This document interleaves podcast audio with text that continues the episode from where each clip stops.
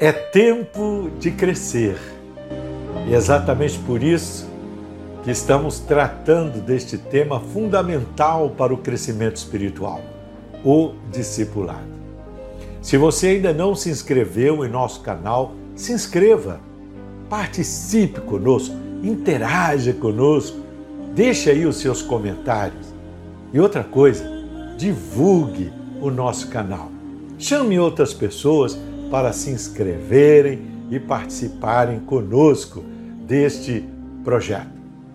No vídeo de hoje vou tratar do tema O discipulado não aceita desculpas. Então, venha comigo.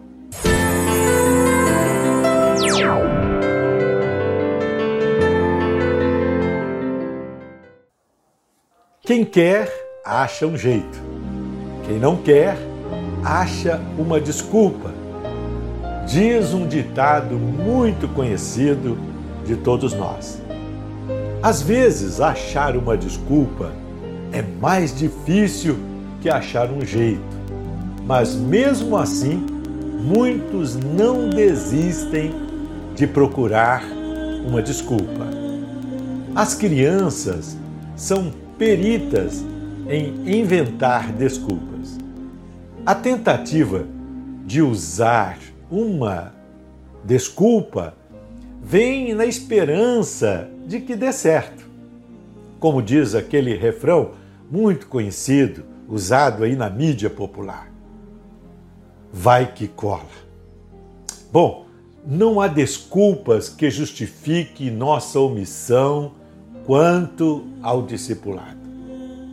Imagine um paciente tentando convencer seu médico de que ele bebe pouca água porque não tem tempo para isso. Tal desculpa está entre aquelas que comumente classificamos como desculpas descabidas. Para tentar justificar seu desinteresse pelo discipulado, o discipulado ordenado por Jesus, alguns crentes dizem que não praticam, não exercem, não vivem o discipulado por falta de tempo. Não podemos esquecer que o tempo para ser suficiente precisa ser bem administrado. Nesta administração, precisamos discernir as coisas que têm prioridade. Com que gastamos o nosso tempo? A Bíblia diz que devemos buscar, em primeiro lugar, o reino de Deus e a sua justiça. Este é o mandamento do Senhor. Porém, outros acham a desculpa de que o discipulado não é para eles. Eles dizem: o discipulado não é para mim, é para os clérigos, para o pastor, os presbíteros. Lê do engano. Discipulado é para o crente, é para todos os que são nascidos de novo. Mas também há aqueles que usam outra desculpa dizendo: eu não me dedico ao discipulado porque não me sinto preparado. Lembre-se, o discipulado não implica somente em ensinar, mas também em aprender.